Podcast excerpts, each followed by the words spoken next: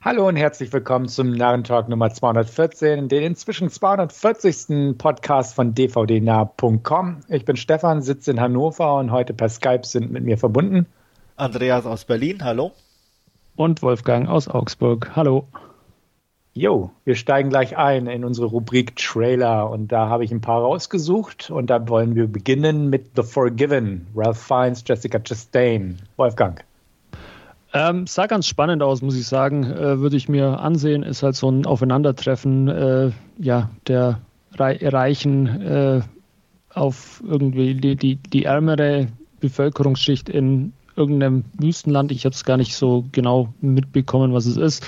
Auf alle Fälle überfahrt da äh, das Ehepaar Ralph Fiennes und Jessica Chastain mitten in der Nacht, eher angetrunken, ähm, irgend äh, äh, einen jungen Mann und äh, sie versuchen das Ganze irgendwie zu vertuschen und äh, ja, äh, die, der Clan, wo, wo, der oder dem der junge Mann angehört, äh, weiß nicht, was, was da dann passiert, ob, ob sie auf Rache aus sind oder so, das hat der Trailer Gott sei Dank nicht verraten. Aber es kommt wohl irgendwie zu so einer Übergabe des Leichnams und ja, die es sah, es sah, wie gesagt, ganz, ganz spannend aus. Könnte ich mir durchaus vorstellen, mir den mal anzuschauen. Ja, ich fand es eigentlich auch ganz reizvoll, zumal ja auch die Parallelhandlung zu sein scheint, während er dann in der Wüste ist, bändelt seine Frau mit anderen genau. Männern an.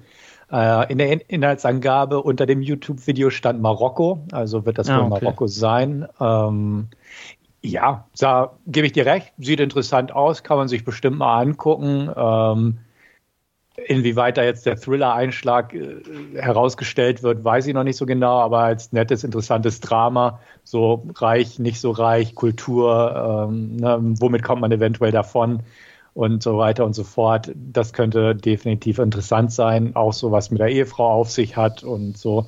Also abgesehen davon, dass Ralph Fiennes und Jessica Chastain immer ein Blick wert sind, die mag ich eigentlich recht gern. Und ähm, der Trailer sah völlig in Ordnung aus. Also bei Gelegenheit werde ich mir den bestimmt mal angucken. Ja, geht mir genauso. Sieht ganz interessant aus. Ähm, bin nicht völlig überzeugt, ähm, so vom, vom Ding her, ähm, ich mir noch unsicher bin. So tonal war das manchmal ein bisschen komisch, fand ich im Trailer. Weiß nicht, ob das im Film dann auch so ist, aber die Optik war auf jeden Fall schon nicht ganz schlecht. Jo, gut. Gehen wir von der Wüste Marokkos irgendwie in die Wüste der USA mit so einem kleinen Indie, der nennt sich Vengeance, unter anderem, ja, mit ein paar einzelnen, einigermaßen bekannten Gesichtern, obwohl eigentlich nicht so viele, fällt mir gerade so auf. Nee. Äh, stimmt auch wieder. Ne? Ashton Kutscher kennt man und den anderen weiß ich nicht, woher ich ihn kenne. Ich habe ihn mal gesehen, den Hauptdarsteller. Fragt mich ja, nicht. Ich, also mir sagt er nichts, aber. Hm vom, vom Gesicht her. Also ich, mir kam man ja auch bekannt nicht. vor. Ja. Was sagst du denn zum Trailer, Andreas? Ja, sieht ganz nett aus. Ähm, ich, ich weiß noch nicht so wirklich, wo es eigentlich hingehen soll. So wirklich, ne? Ähm, er macht ja da so seine investigativen äh, Aufnahmen in dem Sinne. Ähm, äh, auf der einen Seite also mir war noch nicht so richtig klar, soll es jetzt lustig sein oder verstehe ich den Humor manchmal nicht so ganz oder es ist so, weil es wirkte dann wieder ein bisschen so plump auf mich, so. Also, keine Ahnung. Ich bin noch unschlüssig. Ja, Boyd Holbrook, auf den bin ich nicht gekommen, dass der ja auch mitspielt, äh, okay. aus Predator, Logan und so weiter. Den hatte ich noch so im Hinterkopf. Ähm, genau, der andere, habe ich gerade mal nachgeschaut, hat in der US-Version von The Office mitgespielt. Also ähm, mit Steve Carell, da die Version von Stromberg und so. Daher kenne ich mhm. das Gesicht auch bei Inglourious Bastards und so, aber The Office war es wohl.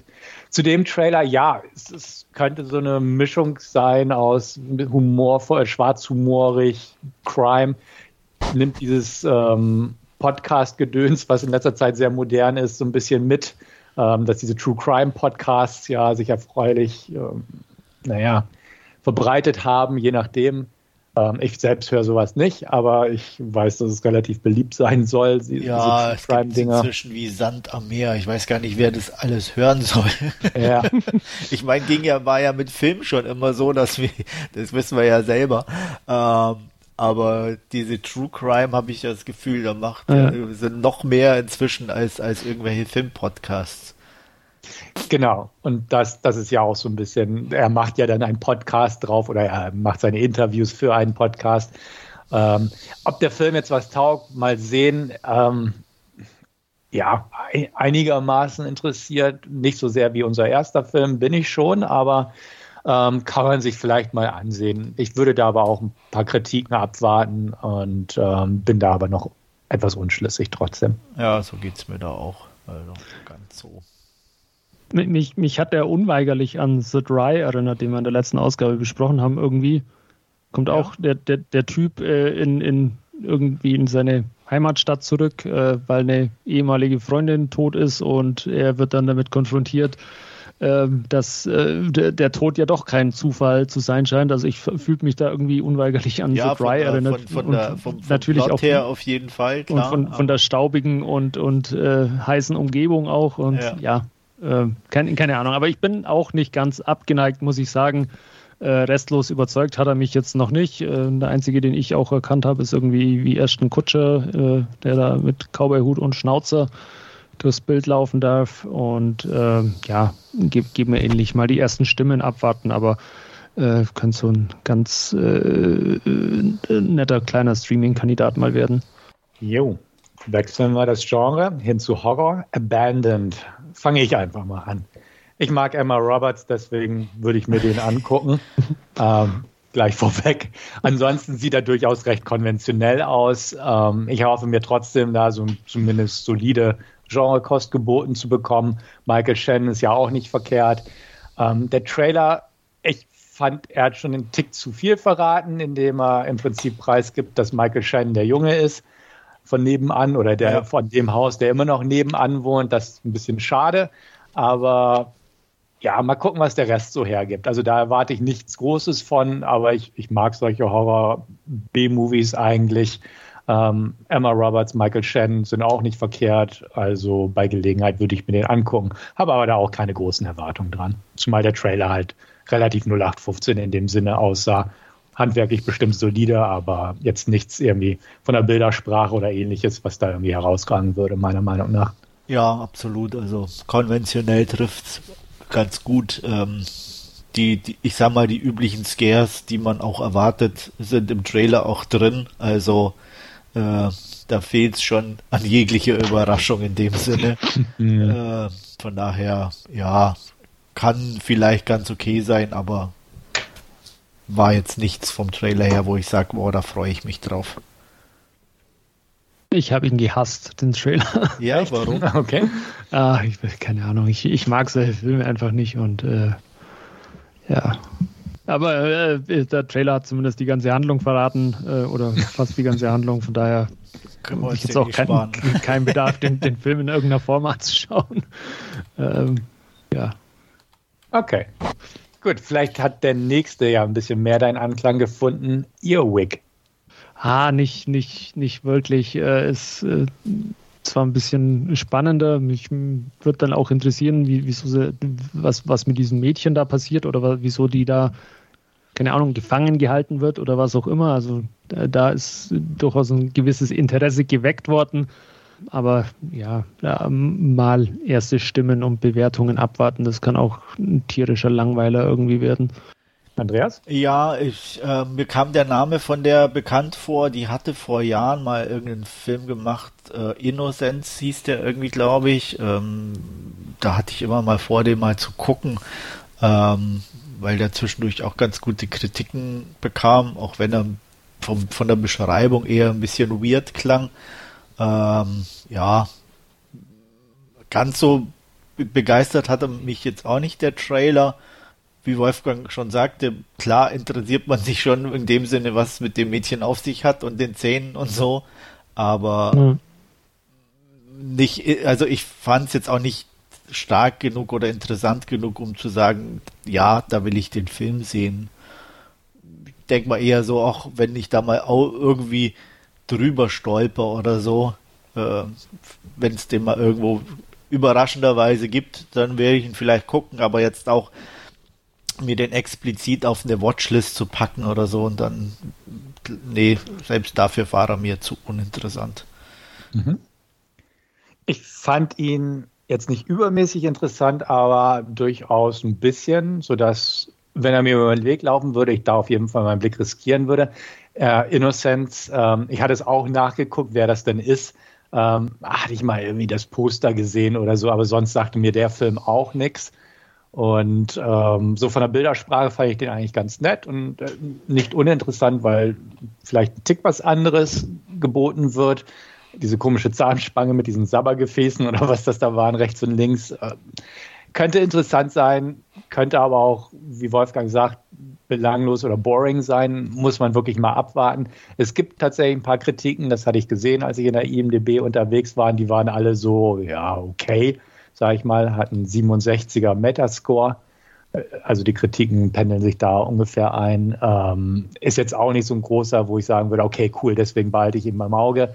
Aber wie gesagt, wenn er mal einmal über den Weg läuft, würde ich aus Neugier einen Blick riskieren. Ähm, in der Hoffnung, so ein bisschen was Interessantes, Eigenwilliges zu bekommen. Dafür bin ich ja auch zu haben, aber jetzt auch aktiv da dran zu gehen und sagen, okay, wenn der irgendwo auf Blu-ray rauskommt oder wie auch immer, dann greife ich zu. Ähm, da hat er mich dann auch nicht genug fesseln können für den Trailer. Okay, dann springen wir mal von ein bisschen was Eigenwilligem zu was Konventionellem. Und zwar mal wieder zu einem Film, der bei Netflix auftauchen wird: The Man from Toronto mit Kevin Hart und Woody Harrelson. Andreas. Nein, danke. das ist so genau, ich meine, ich bin einfach kein Kevin Hart-Fan und ist so genau diese Art von Humor irgendwie, die ich, mit der ich nicht so viel anfangen kann. Ähm, ja, Woody Harrelson ist okay und die Action mag ja vielleicht auch was taugen oder so, aber es spricht mich einfach nicht an. Es ist, ist auch so, so ein Ding wie so, äh, wie ist der mit diesem Bodyguard-Dingens da, mhm. äh, erinnerte mich so ein bisschen einfach von der Optik und, und dem da einfach daran und das ist irgendwie nicht meine Art von Humor, deswegen bin ich da echt außen vor. Ich habe auch noch keinen von den beiden Bodyguard-Filmen angeguckt. Nee, habe ich auch nicht, weil ähm, das auch so immer diese CGI-Action mit drin hat. Und das kam ja, ja. auch hier im Trailer auch gleich wieder rüber. Ja. Und das ist ein echter Upturner für mich inzwischen. Und ähm, Kevin Hart ist so ein Hit and Miss bei mir. Er hat, er hat durch die Netflix-Serie da zuletzt mit Wesley Snipes bei mir ein Plus gekriegt. Ähm, den Humor zum Beispiel in den Jumanji-Film finde ich ganz nett mit ihm, aber es, es, er darf es nicht überziehen oder es ist, weiß ich nicht. Es ist so eine Gratwanderung. Also ich bin definitiv kein Kevin Hart-Fan und ich werde mir The Man from Toronto vermutlich nicht angucken, denn wie gesagt, die Action ähm, sah mir zu CGI-lastig aus. Der Humor war jetzt insgesamt auch nicht meiner. Woody Harrelson ist für mich auch so, ja, mal geht er, mal ist er eher belanglos.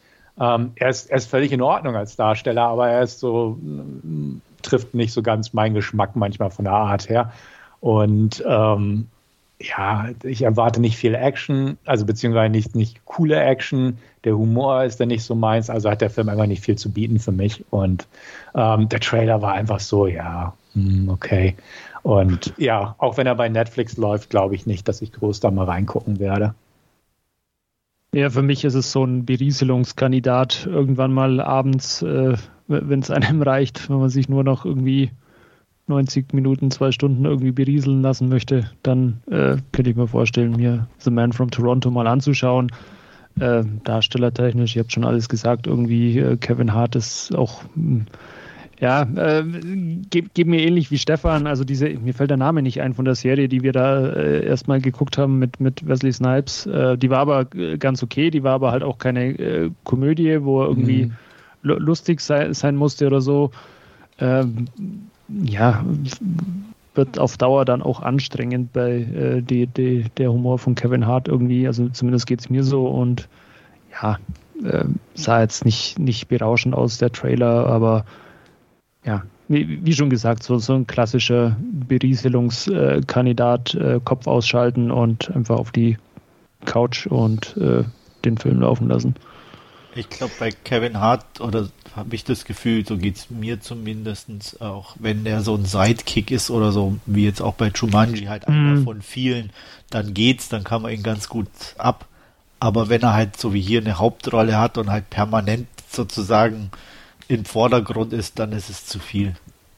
Ja, zumal es, es ist ja so seine Art, wie du selbst sagst, zu spielen und so auch vom Humor her. Und es ist einfach nichts Neues in dem Sinne. Ja. Er ist wieder der leicht einschüchterbare, der, der das Kotzen kriegt, wenn irgendwas passiert, so ungefähr. Also ähm, ja, das ist ganz amüsant, aber auf Dauer und für einen Spielfilm und mit dem drumherum ist es einfach nichts Neues irgendwo. Ja. Und er hat ja auch so mit The Rock diese, diese Action-Komödie gemacht, da Central Intelligence hieß die, die glaube ich. Ich auch noch nicht gesehen. Die war ganz lustig, das aber das war halt so, Zeug, ähnlich. was mich nicht interessiert ja. irgendwie. Ja, also die, die war tatsächlich ganz lustig, aber halt auch, weil er mit The Rock halt eine vernünftige Chemie hat und er, The Rock ist halt der knallharte Typ und er ist wieder der Weichei und hier ist es ja wieder so ähnlich von der ja. Konstellation. Deswegen ist es einfach nichts Neues und wie gesagt, dann diese CGI-Action dazu und also ist nichts für mich. Nee. Ich muss ja meine 15 Euro, sonst glaube ich, im Monat irgendwie mal rechtfertigen, darum muss ich ab und zu mal was anschauen. Ja, Gut. Ja, ich schaue also ich schau schon mal wieder, aber halt nicht sowas an, ne? Ja. ja, genau. ich habe äh, nämlich zufällig bei mir erst auch in die, die, in die Historie reingeschaut und äh, ich schaue relativ wenig Musik. Okay. okay. Äh, immer, immer so sporadisch irgendwie Serien oder so. Jetzt demnächst mal äh, äh, Breaking Bad, jetzt ist ja die erste Hälfte von der sechsten Staffel ist ja jetzt irgendwie abgeschlossen. Jetzt dauert es ja irgendwie, äh, nicht Breaking Bad, von Better Call Saul. Hm. Äh, muss ich jetzt mal irgendwie weiterschauen, aber ich schaue sehr sporadisch, ist mir aufgefallen. Okay. Nee, so Ozark, jetzt, jetzt kommt, ja. erst, äh, kommt Stranger Things, da warte ich aber, bis die ja. vollständig ist, um ja, da loszulegen und solche Sachen. Ja, und zwischendurch immer so die, ich, da zum Beispiel, wir haben True Crime Podcasts erwähnt. Netflix hat ja relativ viele True mhm. Crime Dokus, Miniserien so im Programm. Die gucke ich mir auch ganz gern an, weil die kann man einfach auch so weggucken. Ja. Die belasten einen nicht zu sehr, sage ich mal, auch wenn es von der Materie her manchmal ein bisschen schwerer ist, aber das, das kann man gucken. Und äh, deswegen, da lohnt sich das schon ein bisschen für mich. Ja, ich gucke halt dann immer eher so ein bisschen so aus dem Ausland mal die ein oder andere Sache. Ja. Mhm. Weil man also da gut Gelegenheit dazu hat und das passt dann schon.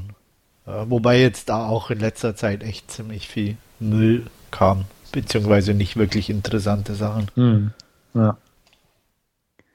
Naja, letztes Mal hatten wir Silverton Siege besprochen, der kam ja auch aus dem Ausland. ja, absolut. Ganz, Wie ganz gesagt, für so, über sowas ja. freue ich mich auch und ähm, da, da, das, das passt, aber es ist halt viel zu selten der Fall, ne? dass sowas mhm. halt kommt. Auch in der Qualität dann auch oder so. Ja, das ist richtig. Ja. Den habe ich mir jetzt immer noch nicht angeschaut. Ich war mal kurz davor, aber dann konnte ich mich nicht überwinden. Läuft nicht weg. Kannst du machen, aber der, der ist völlig in Ordnung. Ja. Gut, ein Trailer haben wir noch. The Menu, Wolfgang.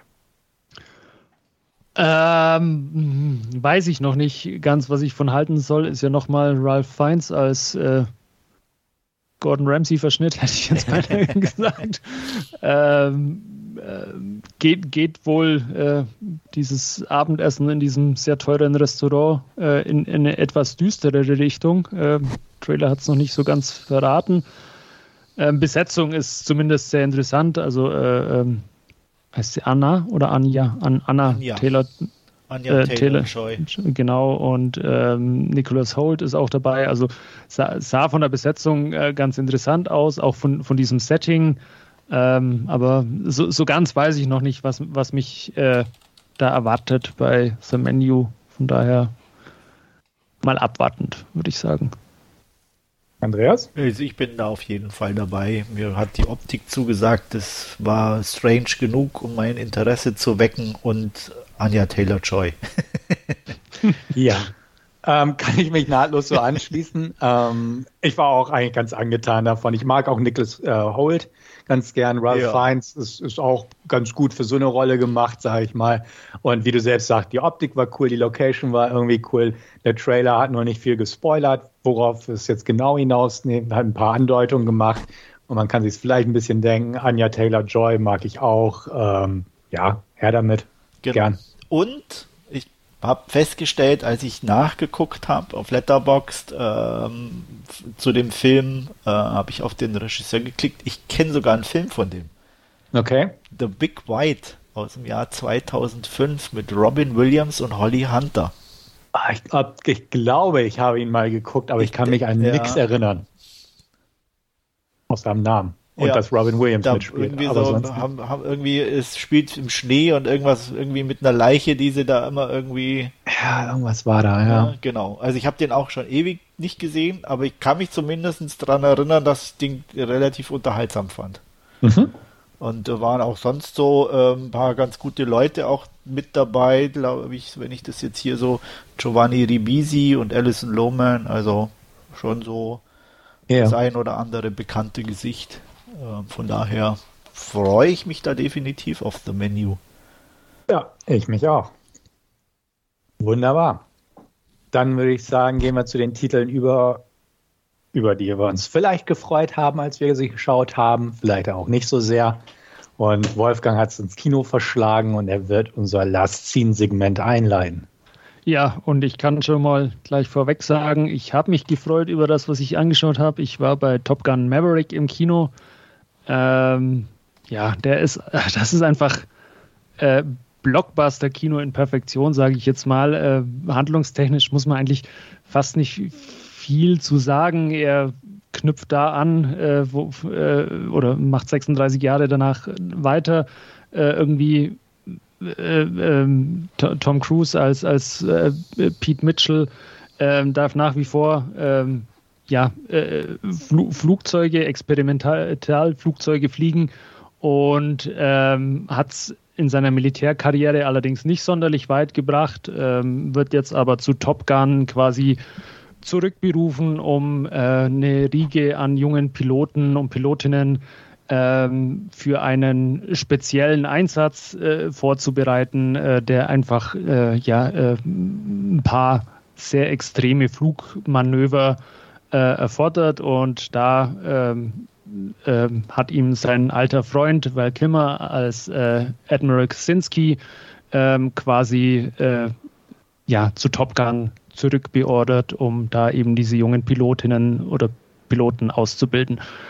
Ähm, ja, die, die, die Flugsequenzen ähm, phänomenal. Ähm, der Soundtrack ähm, hat man nicht viel rumgedoktert, ist viel aus dem ersten Teil auch dabei. Ähm, die Eröffnungssequenz beginnt mit der gleichen äh, Texttafel wie, wie Top Gun damals 1986 äh, seiner Zeit und auch die, die Eröffnungssequenz, wenn dann dieses äh, Top Gun äh, Anthem erklingt, ist auch wieder in diesen äh, Sonnen durchflutenden Brauntönen gehalten. Man sieht wieder Flugzeuge, die auf äh, äh, einem Flugzeugträger landen und starten. Es kommt dann wieder Danger Zone von Kenny Loggins. Also es geht exakt so los wie der erste Teil und ähm, ja, erzähl oder ja, es ist einfach tolles Action-Blockbuster-Kino äh, mit äh, äh viel Fanservice ähm, und macht einfach total Spaß, den Film im Kino anzuschauen. Also ich war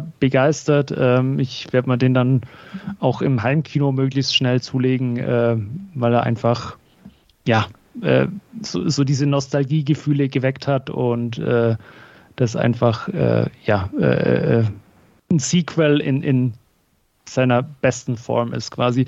Ähm, auch bei äh, dem romantischen Interesse hat man sich quasi am, am äh, ersten Teil äh, orientiert.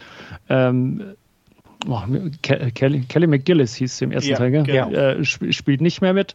Äh, dafür darf jetzt äh, Jennifer Connelly mitspielen als Penny Benjamin und die wird im ersten Teil als Tochter eines Admirals schon wieder das ein oder andere Mal erwähnt. Also selbst da sind die Bezüge äh, äh, zu, zu, zum ersten Teil da. Ähm, von der Sohn von Goose äh, wird von Miles Teller gespielt, der mittlerweile auch Pilot ist. Der hat äh, als äh, Rufnamen auch Rooster bekommen, also auch da sind die Bezüge dann da. Ähm, ja, äh, macht einfach Spaß und wie gesagt, die Actionsequenzen, ähm, die Flugszenen, äh, auch äh, der ja, der finale Einsatz, der dann stattfindet, ist einfach phänomenal und unglaublich anzuschauen. Ich kann es jedem, der auch nur ein geringes Interesse an Top Gun hat, äh, empfehlen, ins Kino zu gehen, äh, solange er noch läuft, weil es einfach äh, ein tierisch cooles äh, Erlebnis ist, den, den Film auf der großen Leinwand zu sehen. Ähm, wertungstechnisch bei mir mit einem gewissen Euphoriebonus momentan noch äh, viereinhalb von fünf Punkten und ähm, ja, äh, weiß nicht, ob es so bleibt äh, bei der Zweit- und Drittsichtung, ähm, aber aktuell bin ich noch ja, komplett geflasht von dem Film und kann ihm jedem nur ans Herz legen. Äh, Stefan wird morgen Abend ins Kino gehen und ich wünsche dir gute Unterhaltung. Ja, danke, werde ich hoffentlich haben. Aber ich mag auch den ersten Top Gun. Ich habe den ersten Top Gun auch als Kind im Kino gesehen und äh, freue mich auf den zweiten. Und das klingt ja alles ganz nett. Der ist ja auch super gelaufen, hat gute Kritiken gekriegt. Du bist begeistert. Also, na, was ja. kann da noch schiefgehen, hätte ich was gesagt. Ja. Also handlungstechnisch äh, ist es, also es ist im Prinzip die Story vom, vom ersten Teil nochmal erzählt, das muss man auch ganz klar sagen. Äh, politisch gibt es sich auch irgendwie, äh, wagt es sich nicht auf dünnes Eis. Die Gegner werden nie beschrieben, was, äh, wel, um welches Land sich da handelt. Da wird nur immer ganz nebulös äh, von, von gesprochen. Auch die Hoheits, Hoheitsabzeichen auf den anderen Flugzeugen sind halt irgendwie ja, ein Stern auf einem roten Grund kann man sich jetzt dann ausmalen, wer gemeint ist oder wer, wer, auf wen die Anspielung hindeuten soll, aber da, äh, um, um sich in keinem Markt irgendwie zu verscherzen, ist man da sehr auf, auf Nummer sicher auch gegangen. Aber ja, kann ich nur empfehlen. Andreas wird vermutlich eher nicht ins Kino gehen, würde ich Nein, mal sagen. Nein, definitiv nicht. Wie gesagt, ich war noch nie Top Gun-Fan. Ich habe den ersten geguckt, fand den ganz nett soweit, aber äh, war nie so meins. Ich muss gestehen, ich höre den Soundtrack auch öfters äh, ja, von, das war auch vom Essen. Ja, also, okay. ich bin kein Kenny Loggins-Fan. Ja. oh, da sind so viele andere gute Sachen drauf auf diesem ja. Soundtrack. Take my breath away. Ja, ja, ja das, das Berlin. kann ich. Kann, ah, da ist doch die Connection. Ah, ja. Nee, danke. Nee. nee okay. Nicht, nicht wirklich. Das weiß nicht, das war mir immer zu, ich kann es gar nicht sagen, aber das war mir zu langweilig. Also immer nur dieses Rumgefliege. Also, ja, klar, mu muss man halt auch ein bisschen ein Fable dafür haben. Ja. Ich, ich, fand, ich fand den ersten auch toll, auch, auch, auch die Optik äh, von, von Tony Scott äh, einfach klasse. Der, der, wird im Abspann dann auch nochmal äh, ja, genannt in oder bekommt noch eine schöne Einblendung in Memory of Tony Scott äh, am Schluss und ja. Gut. So viel äh, zu Top Gun Maverick. Ähm, ja, weniger erfreulich. Ähm, ich habe mir Moonfall von Roland Emmerich angeschaut.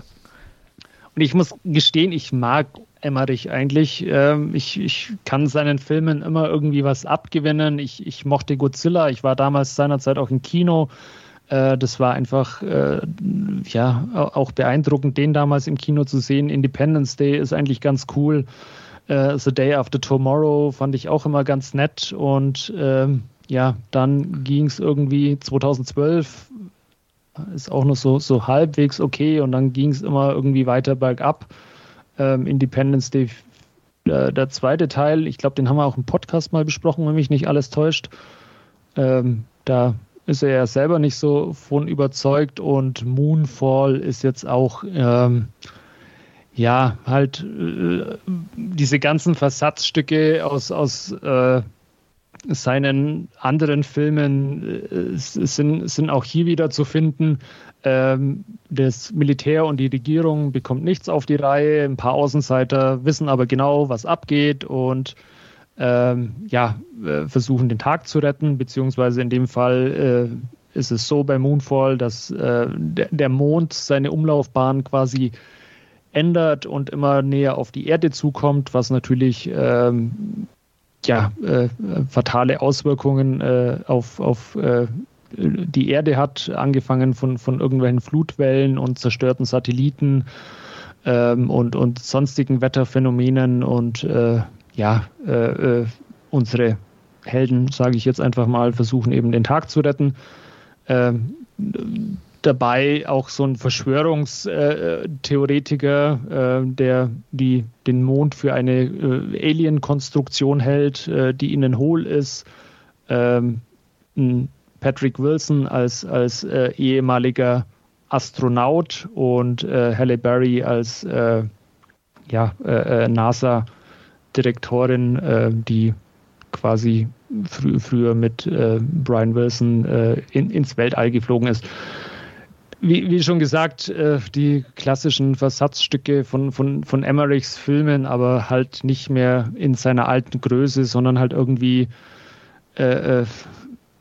ja, ab, abgeschmackt runtergefilmt. Die Effekte sind noch ganz okay, aber ähm, so dieses äh, ja, Welten zerstören hat man halt jetzt auch schon irgendwie x-mal äh, gesehen. Das ist auch nichts mehr, was einem irgendwie äh, äh ein müdes Lächeln her hervorruft. Und ähm, ja, da sollte er sich vielleicht irgendwann mal was, was Neues einfallen lassen. Er schimpft ja so über die Marvel-Filme, dass die das äh, Kino zerstört haben und immer wieder das Gleiche erzählen.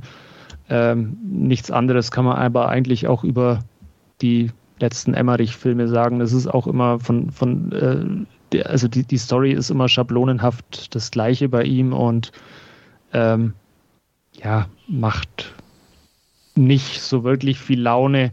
Ähm, ein paar E-, Effekte oder, oder Bilder sind, sind ganz nett anzuschauen, aber wie gesagt, das hat man auch äh, in oder hat man in anderen Filmen auch gesehen und hat halt nicht mehr so diesen Wow-Faktor, wie es damals bei einem äh, Godzilla oder Independence Day war. Und äh, ja, kein, keine Empfehlung von mir für Moonfall. Ähm, würde ich jetzt eher so bei 1,5 von äh, 5 sehen. Ähm, kann ich also nicht wirklich weiterempfehlen.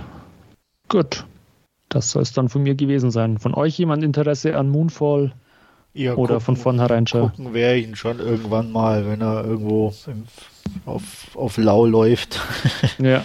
Aber äh, ich, ich erwarte mir auch gar nichts. Also, wie du schon sagtest, die Zeit von Emmerich ist vorbei. Der hat auch nichts dazugelernt.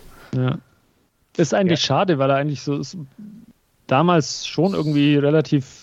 Ja, cool. waren. Also nettes, Universal Soldier ist ja auch ein. Kino, ne? Er hat ein nettes Popcorn-Kino gemacht, aber er hat sich mit seinen Katastrophenfilmen halt auch irgendwie ja. total verbrannt in der Ecke und kommt da nicht mehr raus und ist unfähig, auch irgendwas anderes zu machen.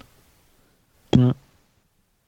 Ja, also für Lau würde ich mir den auch irgendwo auf dem Streamingdienst mitnehmen, aber sonst habe ich da echt kein Interesse weil die Handlung klingt hohl und wenn, na, nicht ja, mal so. aha, genau. Und ähm, wenn, wenn das andere einfach auch nicht mehr so das ist. Ja. Und für, für mich hat schon länger abgenutzt. Also Independence Day 2 war Banane, ne, äh, hier. Äh, grundsätzlich diese Filme turnen mich inzwischen ab. Also ich habe Geostorm geguckt, der war auch hohl, äh, aber hat irgendwie ein bisschen Laune gemacht, aber gut war er halt auch nicht. Und, und irgendwie fällt alles so in diese Kategorie, aber da ist einfach nichts mehr da, wie du selbst sagst, was einen noch wirklich einen Wow-Faktor abbringen kann. Mhm. Äh, und, und da muss ich es nicht haben. Und solche Filme ja. guckt man ja eigentlich nur wegen Wow-Faktor und nicht ja, wegen also Handlung kenn, oder sonst Ahnung, was. Ich, ich, weiß noch, Independence Day damals, wie man, wie man den angeschaut hat, wie sich da dieses äh, Raumschiff über das Weiße Haus schiebt und dann dieser äh, äh, Laser oder was auch immer äh, rauskommt und das, das Weiße Haus da in, in mhm. tausend Teile oder so zerbisst. Äh, das war halt damals echt spektakulär, aber ja, die Zeiten sind halt vorbei. Also ja, eben. Und ja, er hat den Absprung irgendwie nicht gekriegt. Ja. Der nee. Emmerich. Nee spektakulär allein ist halt jetzt schon in jedem zweiten Film so ungefähr. Ja. Ne? Und ähm, das heißt, du musst inzwischen halt schon ein bisschen mehr. Ja. Ja. Oder ich, ich, keine Ahnung, ich weiß noch, die Godzilla war ich im Kino, wie, die, wie diese Taxis da in New York, wie die, wie die immer hochspringen, dann mhm. bei diesen, wie, wie, man diese, diese Fußtritte hört oder so. Ja, aber äh, ja, ruft heutzutage halt leider echt keine mehr hinterm Ofen hervor. Das ist, ist ja. nun mal so. Ja. Definitiv. So mhm. Gut, aber das soll es dann von mir gewesen sein. Okay, dann mache ich weiter. Ich habe zwei Titel heute. Und zwar habe ich mir auf Netflix einmal die Komödie Metal Lords angeguckt. Ähm, da geht es um zwei Freunde, zwei Außenseiter, Kevin und Hunter, die ähm, ja verbindet eine nette, gute Freundschaft und die Liebe zum Metal. Und sie sind dabei, sich für den Battle of the Bands anzumelden und ähm, sich darauf vorzubereiten, brauchen aber noch einen coolen Bassisten. Ist äh, leichter gesagt als getan, weil A, sie sind Außenseiter, B, Metal-Bassisten laufen jetzt auch nicht wie Sand am Meer an der Schule rum. Und ähm, ja, grundsätzlich kommen so ein paar Sachen dazwischen, unter anderem, dass Kevin ähm, Emily kennenlernt, ein junges Mädel, was Cello spielt. Cello ist jetzt unbedingt nicht so das Heavy Metal Musikinstrument, aber er wittert Potenzial, dass sie auch was für diese Band beitragen kann und ähm, möchte sie gern mit dabei haben, zumal sie sich auch mögen und so weiter. Das ähm, möchte Hunter aber auch nicht, aus verschiedenerlei Gründen. A, sagt er prinzipiell, das passt nicht zu Metal. B, ist er auch natürlich irgendwie so ein bisschen um seine Freundschaft, ähm, ja, zittert, hätte ich fast gesagt, darum. Ähm, ein Mädchen in dieser Konstellation ist immer strange für Freundschaften in dem Alter wahrscheinlich schon eher und so weiter und so fort. Und ja, dadurch entwickeln sich so ein paar Spannungen in der Gruppe. Ähm, Coming of Age, ganz klassisch. Liebe zum Metal und so weiter und so fort. Ähm, Metal Lords, was soll man dazu sagen?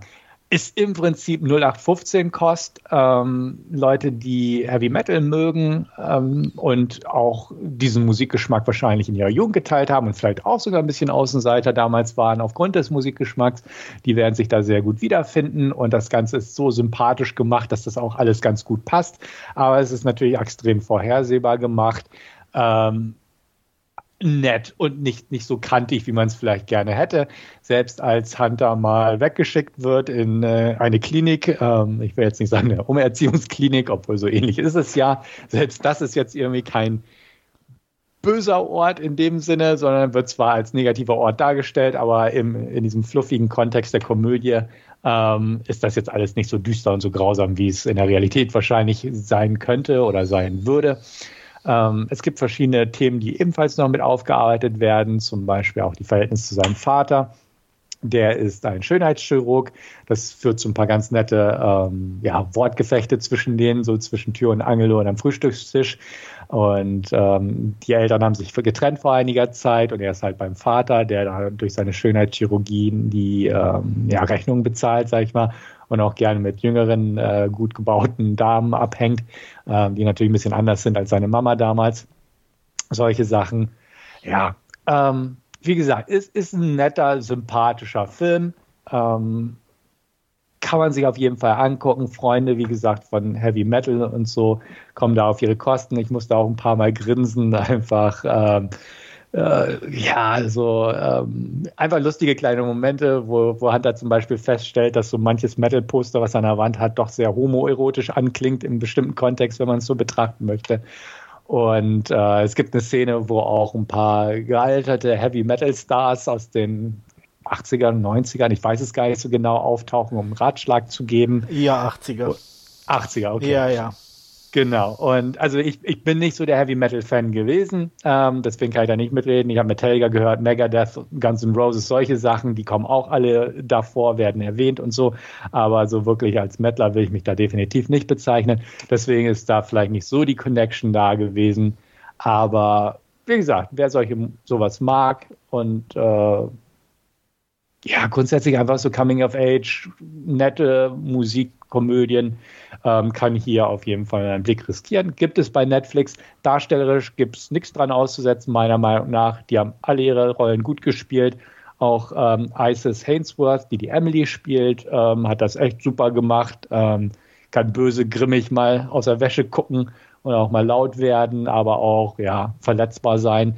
Ähm, alles, was dazu gehört, sage ich mal. Und ähm, dadurch ist es ein netter Film, aber halt nett in dem Sinne, dass er ist nicht super, er ist definitiv nicht schlecht.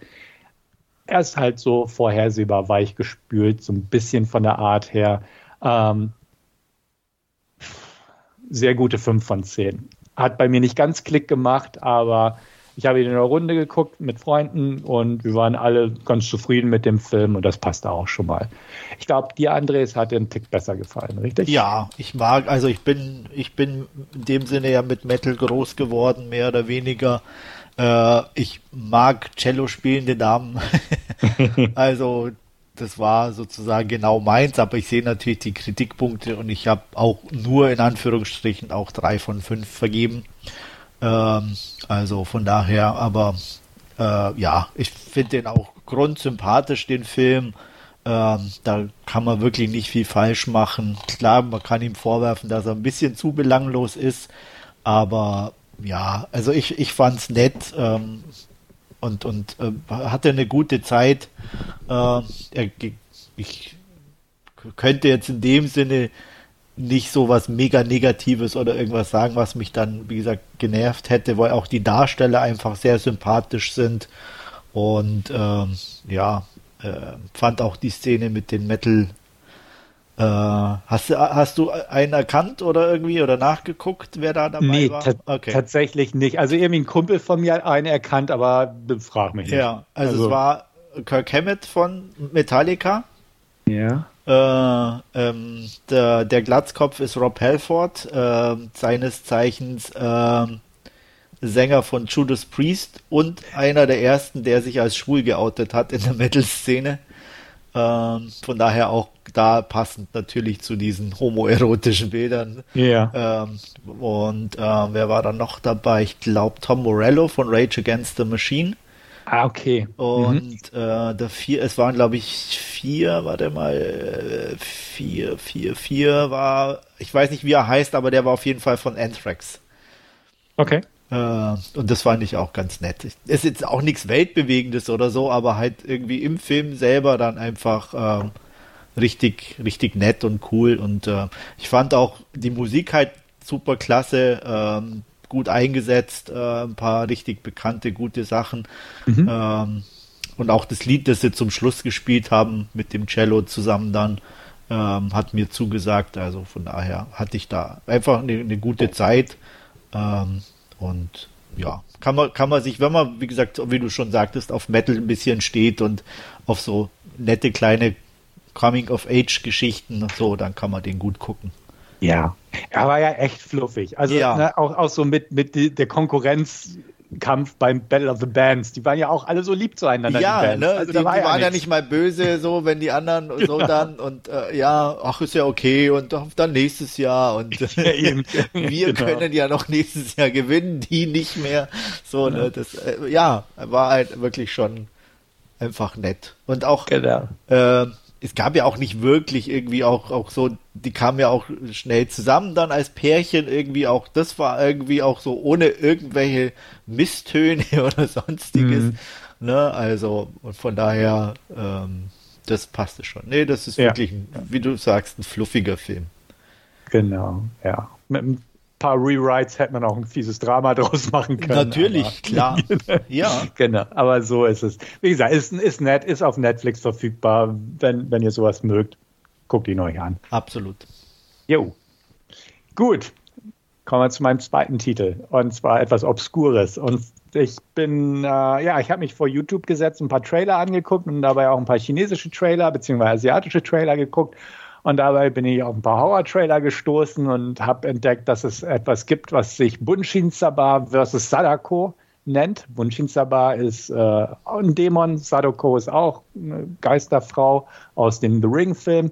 Wusste ich nicht, dass es diese Filme gibt, also ein bisschen geguckt und es gibt tatsächlich auf so einer Art ja, Netzkino, also kostenfreie, legale Filme auf äh, YouTube, kam, gab es den zweiten Teil. Ich kenne den ersten nicht, den gab es da auch irgendwie, aber ohne englische Untertitel. Also dachte ich, herrje, was kann schiefgehen? Gucke ich mir den zweiten einfach mal an. Und das habe ich dann jetzt einfach mal getan. Ähm, also, Bunshin Saba vs. Sadako Teil 2 aus dem Jahr 2017. Erstmal muss man sagen, es ist ein chinesischer Film, wobei man sagen muss, dass Bunshin Saba ähm, im Prinzip auf eine Sage zurückgeht oder eine Geistergeschichte und einen Film aus dem Jahr 2004, einen koreanischen Film, und Sadako ist ja aus The Ring, was japanische Filme sind. Also irgendwie hat sich das jetzt alles in einem chinesischen Streifen zu einem Versus-Kampf vereint. Und äh, dieses Geister aufeinandertreffen geht, wie gesagt, in die zweite Runde. Ähm, Ich kenne den Vorgänger nicht, daher weiß ich jetzt nicht, inwieweit das an einen ersten Teil anschließt, aber ich hatte überhaupt keine Probleme reinzukommen und es wirkte wie ein losgelöster Film. Es kann sein, dass eine Figur vielleicht aus dem ersten Teil stammt, weil die so ein bisschen Erklärbär-Funktion einnimmt, aber wie gesagt, keine Ahnung. Worum geht's? Ähm, es geht um vier Mädels, Schülerinnen kurz vorm Abschluss in China halt. Und ähm, die treffen sich eines Abends, ähm, überlegen sich, was sie tun können. Ja, was kann man machen? Man kann mit so einem Ouija-Board, Ouija-Board rumspielen. Und ach man, ach ja, man könnte ja Bunshinsaba heraufbeschwören oder herbeizaubern oder wie auch immer. Okay, klar, warum nicht? Es das heißt ja, wir wissen ja auch, wie man die dann wieder ausladen kann über dieses Board. Also na, beschwören Sie diese Geistergestalt Bunshinsaba herauf. Ähm, werden aber dabei erschreckt. Ist so ein False Scare, aber gut, sagen sie, haha, das ist ja nichts und so weiter. Naja, gut, nichts passiert. Ähm, vergessen aber, sie quasi auszuladen. Sie haben sie natürlich heraufbeschworen, aber so, aber so, ja, Mensch, uns ist immer noch langweilig. Ach, hast du von dem Todesvideo gehört? Wenn man das anguckt, stirbt man danach. Oh, lass uns danach immer im Internet gucken. Also gucken sie nach diesem The Ring-Video im Internet und sind alle so ganz angespannt und ah, okay, und dann, ah, gucken wir es nicht zu Ende. Natürlich gibt es ein Mädel, das neugierig ist und es nicht glaubt und es zu Ende guckt. Ah, sprich Sadako ist im Spiel. Ähm, man muss dazu sagen, dieser Film ist keine Komödie oder Parodie. Es klingt jetzt alles ein bisschen Banane, ist es auch, aber er nimmt sich relativ, naja, man kann nicht mal sagen, er nimmt sich ernst, aber er ist jetzt keine Parodie. Drücken wir es mal so aus. In diesem Film ist es auch so, dass Sadako jetzt nicht unbedingt eine Woche benötigt, äh, um jemanden zu töten, so wie bei The Ring oder im US-Remake, ähm, sondern das geschieht immer ziemlich schnell, einfach gleich. Ähm, hat man ein bisschen mehr Tempo im Spiel, würde ich sagen. Ähm, nach und nach gehen also die Mitglieder der Clique bei drauf. Genau genommen erstmal zwei der vier Mädels plus ein Freund, der, also ein Boyfriend, sage ich mal, von einer. Und die anderen beiden gehen dann zu so einem bekannten Professor, der so ein Okkultexperte ist, der hat auch eine eigene Fernsehshow. Und das ist ja, was ich liebe. Er ist so ein typisch asiatischer Comic Relief Charakter, ähm, der halt haha total witzig ist. Und ähm, ja, das ist nicht so meins. Jeden Fall kann der denen erklären, was es so mit der spirituellen Welt auf sich hat. Und er hat auch einen Assistenten, der ist auch ein bisschen tollpatschig, witzig. Und die haben alle möglichen Gadgets dabei, ähm, weil sie sich da ja mit beschäftigen. Die haben so im Prinzip, wie bei Ghostbusters, haben sie so eine Art Plasmakanone. Sie haben eine Geisterfalle. Er hat so einen lustigen Lichtstab, kann man sagen. Es sieht aus wie ein Lightsaber-Spielzeug, aber ist dafür da, um damit äh, Seelen beziehungsweise Spirits ein bisschen kenntlich zu machen. Er hat auch eine Kamera, eine uralte Kamera, die mit dem Blitzlicht oben aus den 30ern und eine Brille, wo man dann auch Geister mit sichtbar machen kann und solche Sachen. Und die willigen dann ein, den beiden zu helfen, weil sie relativ feststellen, okay, es sind doch die beiden äh, ja, Damen, untoten Damen, wie man sie bezeichnen kann, dabei. Ähm, gut, dann geht es weiter darum, ähm, plötzlich sind die beiden da und man stellt fest, die Bunchinsaba ist mehr so eine Beschützergestalt und Sadako halt die Böse, die töten will. Und so kommt es zum Kampf. Ähm, zumal Bunchinsaba die überlebenden Mädels darum bittet, ähm, ihr leiblicher Körper liegt irgendwo mit einem Bannfluch oder Bannspruch oder so ähm, gefangen sozusagen und sie bitten jetzt die Mädels, sie zu befreien und im Gegenzug helfen sie denen halt, sich gegen Sadako zu wehren. Darum geht's. Gut. Ähm, der Film hat ein nicht sonderlich hohes Budget. Es ist eine reine B-Filmproduktion, will ich mal sagen, und dadurch sind auch viele der Effekte einfach nicht wirklich gut, um zu sagen, manche sind echt schlecht. Ähm, die Fights zwischen Bunshinsaba und Sadako sind zu schnell geschnitten und zu shaky arrangiert worden. Ich konnte durchaus manchmal nicht erkennen, wer gerade wie kämpft oder worum fliegt, zumal sie über die Wände krabbeln und fliegen und prügeln und alles Mögliche machen. Mit Haaren sich gegenseitig fesseln, sind ja langhaarige japanische oder asiatische Damen. Also spielen die Haare auch eine Rolle und so weiter und so fort. War mir aber definitiv zu verwackelt und zu schnell geschnitten, wahrscheinlich auch um Effekte zu kaschieren und ähnliches, äh, ein bisschen doof. Ich will sagen, der ist ähnlich Banane wie Freddy vs. Jason, der natürlich deutlich besser produziert ist, aber wie bei Freddy vs. Jason ist er auch nicht spannend, er ist nicht gruselig, er ist nicht wirklich atmosphärisch und sowas. Und hat auch ein paar echt banale Ideen drin. Die Jumpscares sind relativ 0815. Manche sind okay, manche sind einfach zu vorhersehbar, weil man genau weiß, was passiert. Und manche Momente sind einfach unfreiwillig komisch. Also es gibt eine Szene, wo zum Beispiel ein Mädel sich auf die Toilette flüchtet, beziehungsweise in ein Bad rein, aus Angst. Und da Sadako ja auch sich aus Wasser manifestiert, kommt sie halt aus dem Klo. Das ist irgendwie nicht cool. Also, weiß ich nicht, fand ich ein bisschen doof. Äh, es gibt auch eine Szene, wo einer in, in seinen Röhrenmonitor kopfüber reingezogen wird und mit den Schultern quasi hängen bleibt und da einfach dann so bleibt und tot rumliegt. Äh, und es wirkt einfach so von den Effekten und von der Art her einfach unfreiwillig komisch.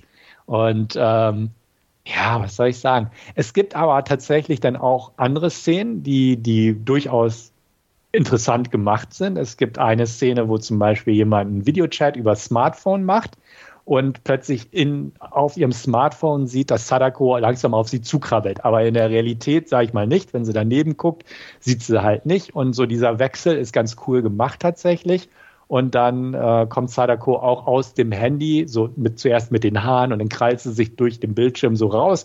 Das sieht tatsächlich cool aus und ist auch eine coole Idee. Und ähm, die Rückblende, sage ich mal, was aus Bunchinsaba wurde, bevor sie da halt, bevor ihr Leichnam da mit dem Bandflucht äh, ne, ausgestattet und äh, ja, in, in so einem Sarg beerdigt wurde, lebendig. Die Szene ist auch so eher sehr etwas ungemütlich anzugucken. Also der Tonfall des Films ist einfach wild durch die Gegend. Und ähm, er ist teilweise einfach echt herrlich trashy gaga. Also total Banane. Ähm, am Ende ist es so, dass Sadako so stark wird, dass sie immer größer wird und fast die, also leibhaftig die Größe eines Hauses einnimmt und dann als riesige Sadako kämpft.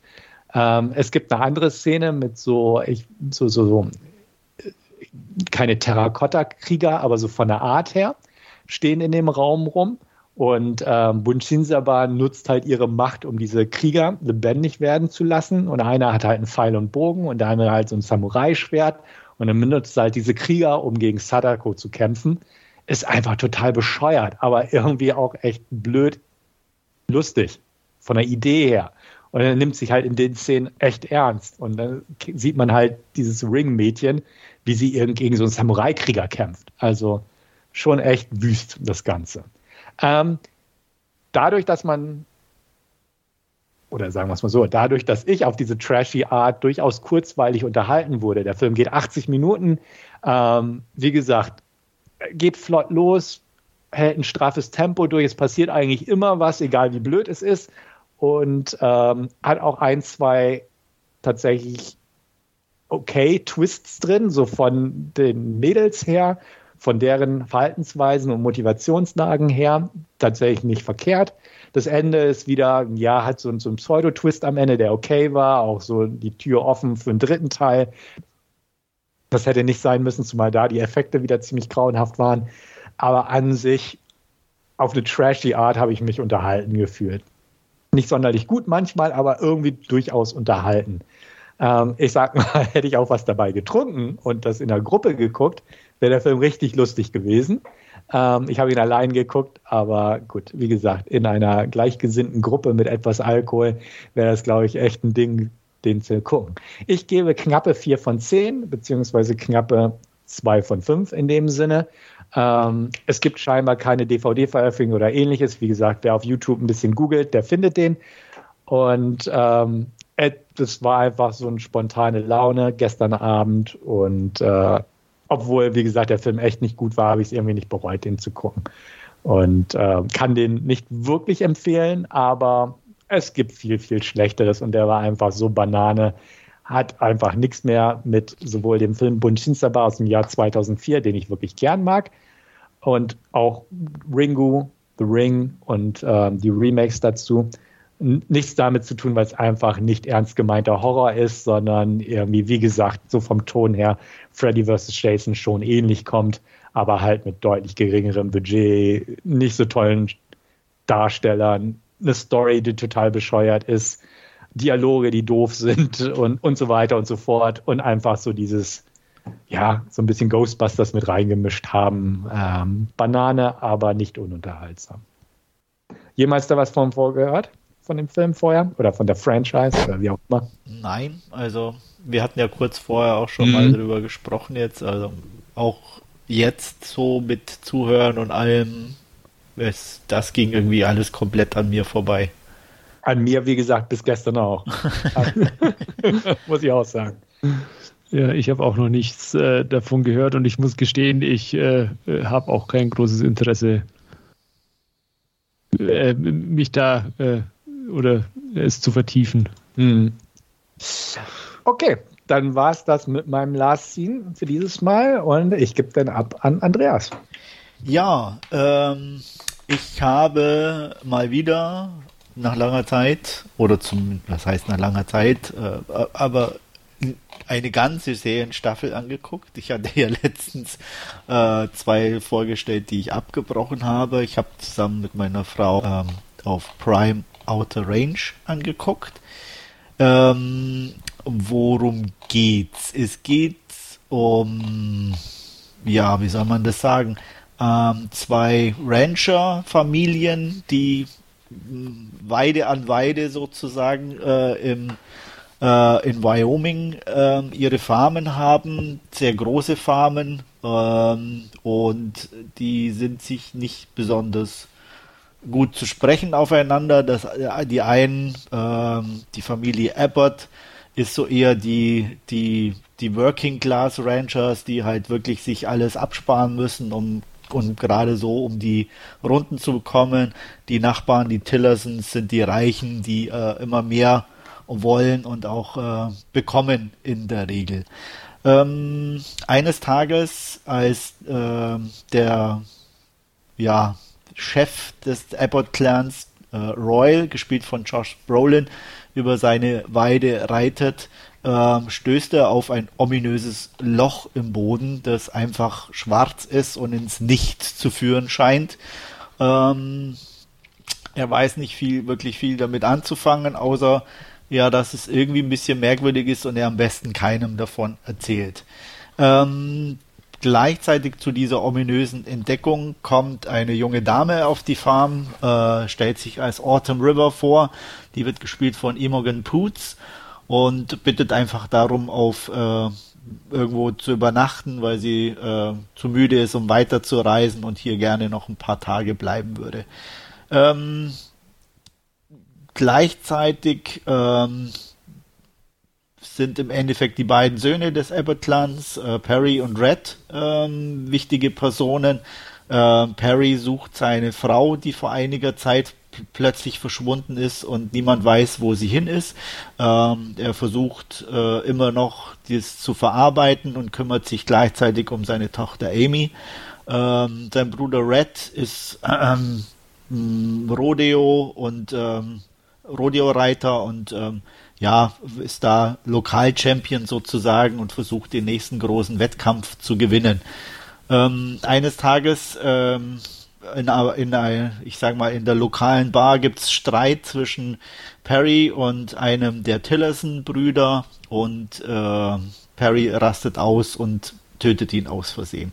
Ähm, sie versuchen das zu vertuschen und Royal sagt, äh, sie sollen einfach äh, alle Spuren soweit äh, vernichten ähm, und er kümmert sich um die Leiche und äh, ihm fällt natürlich nichts Besseres ein, als die in dieses ominöse Loch zu werfen. Ähm, ja, was es mit dem Loch auf sich hat, ähm, ob die Sachen, die da reinfallen, wirklich verschwunden sind und wenn ja, wo sie hingehen, ähm, das erfährt man so ein bisschen im Laufe der ersten Staffel. Und äh, ja, natürlich gibt's ein ja, ein, Cliffhanger am Schluss und ist leider nicht wirklich abgeschlossen und man müsste jetzt theoretisch auf die zweite Staffel warten äh, um dann mehr zu erfahren. Äh, wobei ich nicht weiß, ob eine Staffel 2 angekündigt ist oder tatsächlich kommt. Ich könnte es mir vorstellen. Ähm, ich hoffe dann, dass es dann tatsächlich auch abschließen, weil äh, sonst dauert es wieder einfach zu lange und wird äh, zu breit erzählt in meinen Augen. Ähm, wir haben hier auch schon wieder so ein bisschen das Problem, äh, dass gerade so äh, der Cliffhanger ein bisschen wieder, ich sage jetzt mal mit dem Holzhammer ein bisschen rausgeholt wird. Ähm, Sachen, vor allem eine Sache, die meiner Frau und mir eigentlich relativ schnell klar war, für die ganz Dummen hier auch nochmal wieder, ich sag mal in Bildern sehr plakativ äh, dargebracht wird, äh, damit es auch wirklich jeder versteht. Und sowas ja, stört mich einfach immer. Ähm, ich, klar, ich kann es auf der einen Seite nachvollziehen, man will natürlich auch äh, die Zuschauer bei der Stange halten, damit sie wissen, um was es geht. Andererseits komme ich mir da halt echt immer ein bisschen verarscht vor, ähm, weil es einfach dann zu viel ist und ähm, ja, in meinen Augen unnötig. Darstellertechnisch ähm, gibt's in meinen Augen nichts auszusetzen. Wie gesagt, Josh Brolin als Royal Abbott, seine Frau wird äh, dargestellt von Lily Taylor, Imogen Poots als Autumn, ähm, Will Patton äh, kennt der ein oder andere, wenn er ihn sieht, bestimmt, spielt den äh, Patriarchat von der Tillerson Ranch. Äh, ja, also definitiv ähm, sehr darstellerisch ähm, ziemlich gut. Ähm, der eine Sohn der Tillersons wird gespielt von Noah Reed, den kannte ich vorher nicht, aber der spielt den sehr irgendwie sehr schräg und äh, sehr einnehmend und äh, schon äh, dezent unangenehm irgendwie auf eine Art und Weise.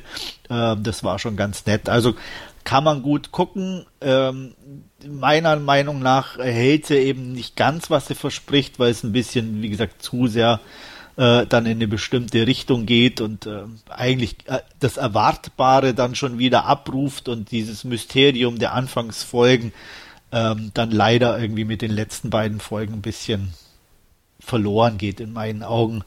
Ähm, ich würde mir wahrscheinlich die zweite Staffel angucken, nicht weil ich sie jetzt so super mega gut fand, sondern einfach weil man dann schon wissen wollen würde, wie es weitergeht. Allerdings hätte ich da schon die Bedenken, dass das dann auch wieder zu offensichtlich alles ist. Aber ich lasse mich gern eines Besseren belehren und wir werden sehen. Insgesamt, ja, wie gesagt, äh, eine nette Serie mit acht Folgen der ersten Staffel, auch ganz gut ähm, zu konsumieren.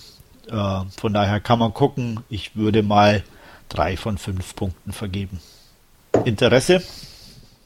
Ja, habe ich. Ähm, genau, ich habe eigentlich gewartet, bis die Staffel vollständig ist bei Prime und werde jetzt demnächst mal gucken. Erstmal steht ja, wahrscheinlich nicht Stranger Things an, weil die auch noch nicht vollständig ist, fällt mir gerade dabei ein. Genau. Aber nee, an ähm, der Serie habe ich durchaus Interesse. Der Trailer sah interessant aus, ähm, die Besetzung, also Imogen Poots und Josh Brolin mag ich auch ganz gern. Und für so ein bisschen geheimnisvolles Mystery-Ding äh, bin ich immer zu haben. Ähm, landschaftlich bestimmt auch ganz nett. Äh, Absolut, ja. Also, ja. Steht auf meiner Liste. Ja, leider ein, ein, ein mega großen Kritikpunkt habe ich an der ganzen Geschichte auch, das wirst du dann auch sehen. Ähm, ich finde es immer schade, wenn man dann krampfhaft was Großes reinbringen will und die CGI dann einfach scheiße aussieht. Okay, ja. Ähm, das, da habe ich immer einfach kein Verständnis auch dafür. Das ist, das ist so schwer nachzuvollziehen. Warum? Klar, die Idee dahinter ist logisch, aber da denke ich mir immer, ich wäre das nicht kleiner und dezenter möglich gewesen, aber dafür, dass es echter aussieht. Weißt du, was ich mhm. meine? Mhm. Ähm, mhm. du wirst, wie gesagt, wenn du guckst, wirst du, wirst du wissen, was ich meine. Ähm, das, das beginnt sozusagen echt dezent mit, ich sage jetzt mal, mit einem Tier, das wirklich mhm. dann auch beeindruckend ist und wirklich cool, so wie es stattfindet, aber es bleibt leider nicht dabei. Okay. Und ähm, ja, das ist dann leider mhm. auch so ein Ding, wo, wo ich einfach sage, ah, hätte man besser machen können. Ja. Wolfgang? Äh, klingt nicht uninteressant. Könnte ich mir vorstellen, da auch mal reinzuschauen. Ja, ich zumindest könnt, auf meine könnt, Liste packen ja. bei Prime. Und also, wie gesagt, ich kann mir gut vorstellen, dass die euch gefällt. Vielleicht sogar einen Ticken besser als mir sogar. Okay. Gut, ähm, dann habe ich mir noch einen Film angeguckt. Endlich mal nachgeholt habe ich Godzilla vs. Kong. Äh, und auch hier muss ich sagen, ich schaue mir lieber nochmal Skull Island an. das ist für mich einfach irgendwie vom trashigen Coolsein, vom gut aussehen, von einer guten Action mit allem drum und dran einfach für mich der beste in diesen ganzen Godzilla, Kong-Filmen und so und auch der unterhaltsamste einfach. Ähm, hier wird jetzt wieder im Endeffekt, ja, eigentlich ähnliches Muster wieder hochgekocht. Es gibt so die, die böse Company im Hintergrund, die äh, irgendwas, äh, die so eine, äh, ja, ihre eigenen Ziele verfolgt und ähm, ich sage jetzt mal Godzilla und Kong mehr oder weniger äh, aufeinander hetzt. Klar, sie sind beide äh, natürlich die Titanen, die dazu vorhergesehen sind, gegeneinander zu kämpfen. Das ist einfach so. Das hatten wir ja in den anderen Teilen auch so. Wenn halt ein Gigant auftaucht oder ein Titan, dann muss, müssen die gegeneinander kämpfen, weil nur der Stärkste darf natürlich der Chef im Ring sein. Äh, so ist es hier auch. Ähm, ja, und ähm, es ist hauptsächlich halt die Story Kong gegen Godzilla mit im Hintergrund die sozusagen diese Company, äh, die dann äh, noch einen Titanen hervorbringt, ähm, auf den ich jetzt, den ich nicht spoilern will. Vielleicht will es ja der ein oder andere dann noch mal angucken. Äh, aber man hat auch im Vorfeld schon einiges davon gelesen, so dass ich denke mal, die meisten wissen, von wem ich spreche. Ähm, die, die Hauptstory ist an sich okay und ähm, kann man lassen, äh, auch wenn sie nicht neu ist. Ziemlich nervig war die, der Nebenstrang um Millie Bobby Brown und äh, ihren, ja, und so ein, so ein Podcaster, der eben die Machenschaften dieser, äh, ja, dieser Company aufdecken wollte und ähm, die im Endeffekt den ganzen Film nur von A nach B hetzen, damit sie ganz zum Schluss aus, äh, also ohne Witz, im Endeffekt einen Computer kaputt machen, damit dann irgendwas nicht funktioniert. Ähm, das ist die ganze, der ganze Zweck dieser Nebengeschichte und das ist so dumm. Also tut mir leid. ähm, das, das ist so schlechtes Drehbuch schreiben, kann man nicht anders sagen. Also ähm, ja, wirklich, wie schaffen wir die von da nach da, damit, sie irgendeinen Zweck haben und da irgendwie genau am Schluss noch irgendwas machen können. Ähm, müssen wir uns jetzt irgendeine dumme Geschichte einfallen lassen.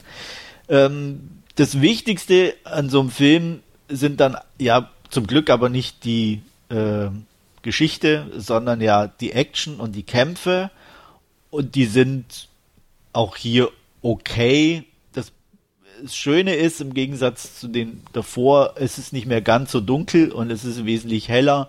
Ähm, allerdings ist es halt wahnsinnig hektisch wieder geschnitten und ähm, es gibt halt nicht so ein paar Mal zwischendurch so, ich sage jetzt mal so ruhige Shots, wo man auch die Kong oder Godzilla äh, in voller Pracht auch wirklich genießen könnte, weil es ist immer irgendwo eine Kamera am Drehen oder immer ein Teil oder irgendwas im Weg oder sonst was. Und ähm, das ist dann auch nicht so meins. Das war halt auch zum Beispiel bei Skull Island ähm, meines Erachtens wesentlich besser gemacht. Da hat man ihn richtig schön, in, in, wie er da ankam und in voller Pracht dann auch irgendwo gesehen und ähm, das war dann irgendwie anders. Und auch so die Kämpfe an sich mit den ich weiß gar nicht mehr, wie sie hießen, diese komischen Echsenwesen da, äh, die da aus dem Boden kamen. Ähm, war einfach cool gemacht, muss man echt sagen. Und das fehlte mir hier jetzt bei Godzilla vs. Kong auch definitiv. Ähm, Regie hat ja Adam Weingart geführt.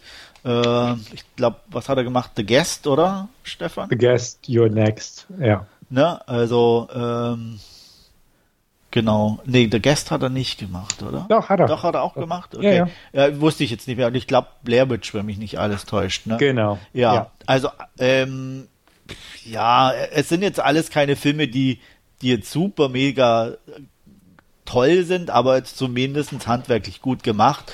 Und an sich, handwerklich, ist Godzilla vs. Kong auch okay. Ähm, aber trotzdem hat es mich nicht so wirklich gepackt, äh, aus den schon genannten Gründen. Ähm, wertungstechnisch tat ich mich da echt auch schwer. Äh, irgendwie zu sagen, in welche Richtung es geht. Ich war lange bei einer 4, äh, habe mich dann aber auch aufgrund der Action und ja, weil es nicht ganz langweilig war, insgesamt dann für eine knappe 5 von 10 beziehungsweise eine zweieinhalb von 5 entschieden. Aber wie gesagt, kein Vergleich zu Skull Island, meines Erachtens. Ja, Skull Island mag ich auch ganz gern und ich mochte auch den ersten Godzilla ganz gern, hatte aber auch schon mit Godzilla 2 so meine Probleme, weil es auch einfach viel war ja. und einfach ein Dauer rumgekloppe und so. Ja. Deswegen habe ich mir den Godzilla vs. Kong noch nicht angeguckt, werde ihn natürlich tun, weil ich ne, die Serie mache ich auch fertig, hätte ich ja. fast gesagt. Ja. Und ähm, ich mag Weingart als Regisseur, aber weiß auch, ähm, der, seine Stärken liegen in den kleineren Filmen und nicht so dieses Effektlastige. Ja. Und ähm, ja, das scheint sich halt hier bestätigen, einfach ja. wo, wo es nicht auf Charaktere dran ankommt, sondern nur, dass die Action passt. So ja. Oder die CGI-Action, muss ja. man ja auch dazu sagen. Also insgesamt so, ich sage jetzt mal, ähm, vom, vom, also ich hatte King of Monsters hieß, glaube ich, der der Godzilla ja. davor, ne? Äh, ja. Den hatte ich ein bisschen besser bewertet, einfach auch auf, aufgrund dessen, dass halt ein bisschen mehr Monster mit drin waren. Ne? Da war halt Mothra dabei, King Ghidorah, Rodan und so. Und da war insofern, ich sage jetzt mal optisch in dem Sinne, kämpfertechnisch ein bisschen mehr Abwechslung drin.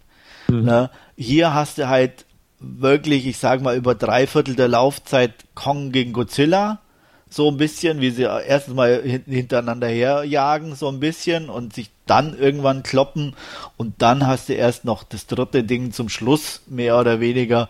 Und das war dann auch ein bisschen nicht langweilig, ja, doch eigentlich auch langweilig, also nicht abwechslungsreich genug, sage ich jetzt mal vom Monstergekloppe. Hm. Ich bin da bei euch. Äh, Skull Island ist der Beste da aus der Reihe.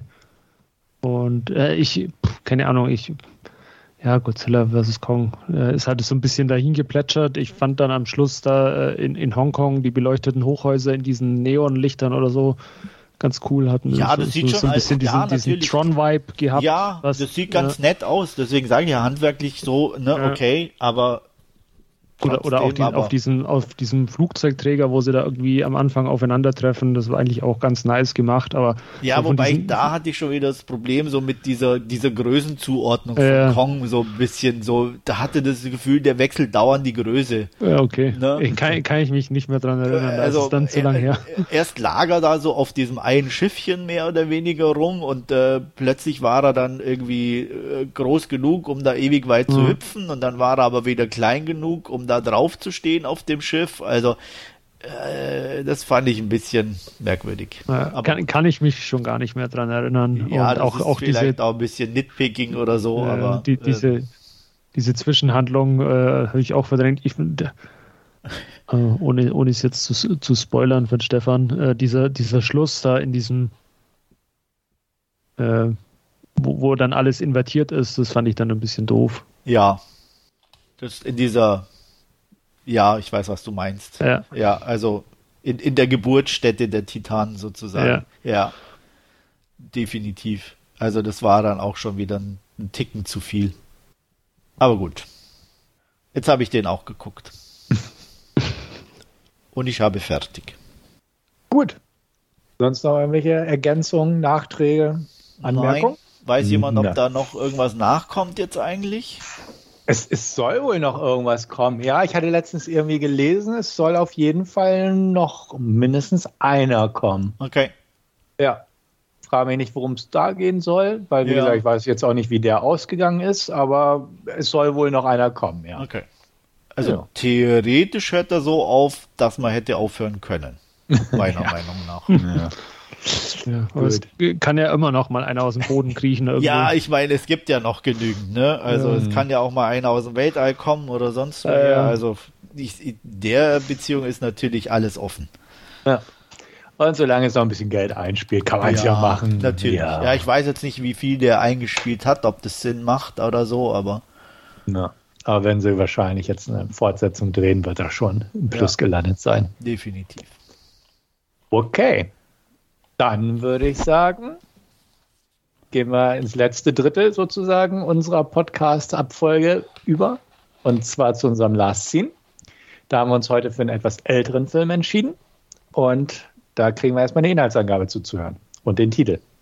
Genau, äh, wir haben uns im Auftrag des Teufels, beziehungsweise im Original The Devil's Advocate äh, mit Keanu Reeves, Al Pacino und Charlize Theron angesehen. Und ja, äh, worum geht's? Äh, wir lernen den jungen Staranwalt Kevin Lomax äh, im ja, ländlichen Florida kennen.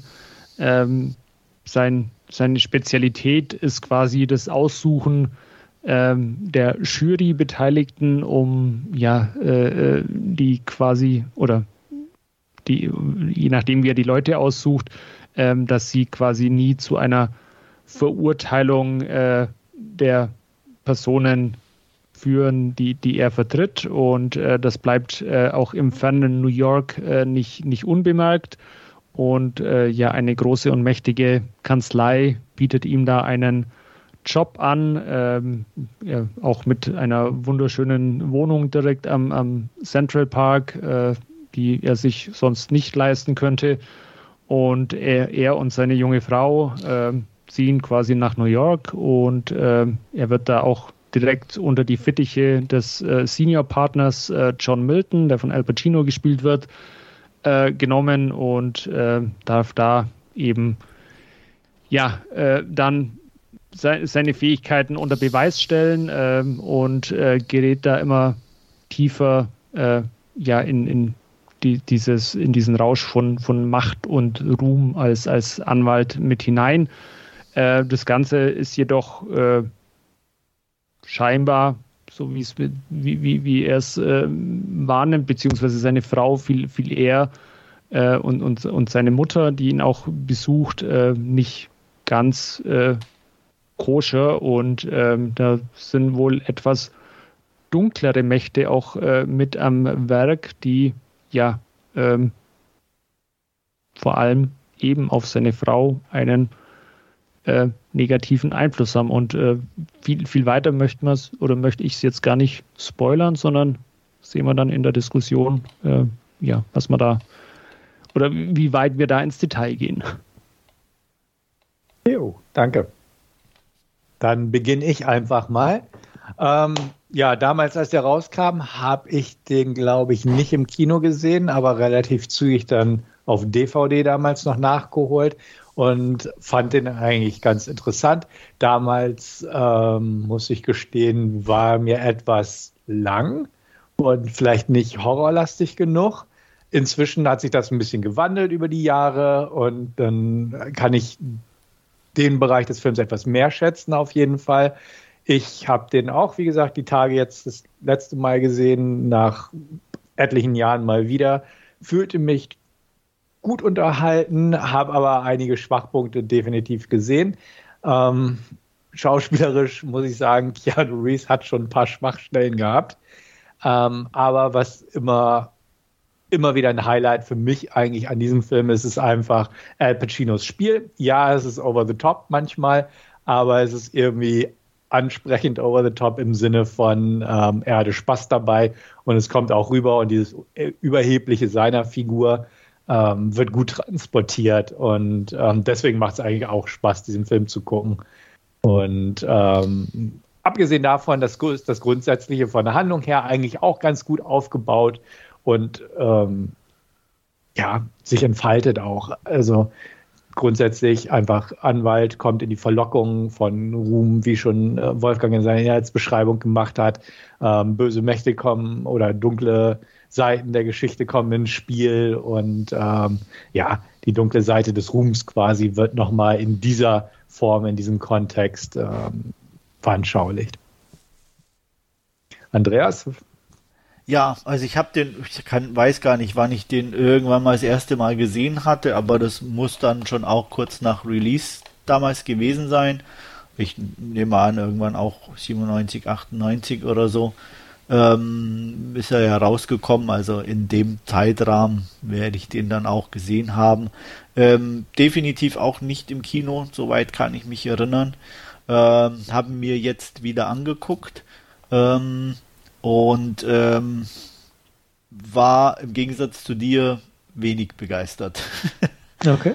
Ähm, ich, also mich hat er tatsächlich gelangweilt. Äh, ich fand, dass er viel zu geschwätzig ist, äh, auch an, auch unnötig geschwätzig an vielen Stellen. Ähm, ja, Keanu Reeves, hast du ja schon gesagt, ist jetzt nicht gerade überzeugend. Mir ging auch Al Pacino eher auf den Keks äh, mit seiner äh, übertriebenen Art. Also für mich war es jetzt nichts in dem Sinne, ähm, hat für mich auch nicht wirklich in den Film gepasst. Ähm, hätte ich mir, ich weiß nicht, ähm, ja schon, also er, er war eher so clownhaft und nicht böse oder, oder irgendwie so und das, das passte für mich nicht als für das, was er eigentlich verkörpert. Ähm, das einzige Mal, wo es, wo es wirklich, finde ich, so ein bisschen passte oder in, in, wo er auch nicht ganz so übertrieben hat, ist die Szene in der U-Bahn, äh, wo er den mit dem Typi da äh, auf, auf Spanisch, glaube ich, spricht und den mhm. nach Hause schickt und so. Weil da, da war er einfach so, wo, wo, wo man merkt, okay, er muss nicht irgendwie groß überdrehen oder sowas, sondern es reicht, weil einfach durch das, wie er, wie er ist und was er weiß, äh, damit es wirkt, sage ich jetzt mal. Und ähm, im, im, im großen Showdown und so dieses Theatralische, auch dann mit dieser kurzen Gesangseinlage, die dann eigentlich in die Hintergrundmusik übergeht, das war mir alles zu viel. Da bin ich ganz ehrlich, das ist nicht meins. Und ähm, das Einzige, bevor ich geguckt habe, da bin ich auch ganz ehrlich, an was ich mich erinnern konnte, war an Conny Nielsen, dass sie sich auszieht. Wobei mir diesmal dann aufgefallen ist, wie extrem operiert die eigentlich ist. das, das, das hatte ich nicht mehr so in Erinnerung. Ja, äh, bei mir ist es auch so, ich habe den auch auf, auf DVD bei mir im Regal stehen, äh, auch eine meiner ersten DVDs, äh, die, wie, wie Andreas schon, schon oder wie, wie, wie bei Andreas auch kurz nach Release muss ich mir die dann irgendwie mal zugelegt haben.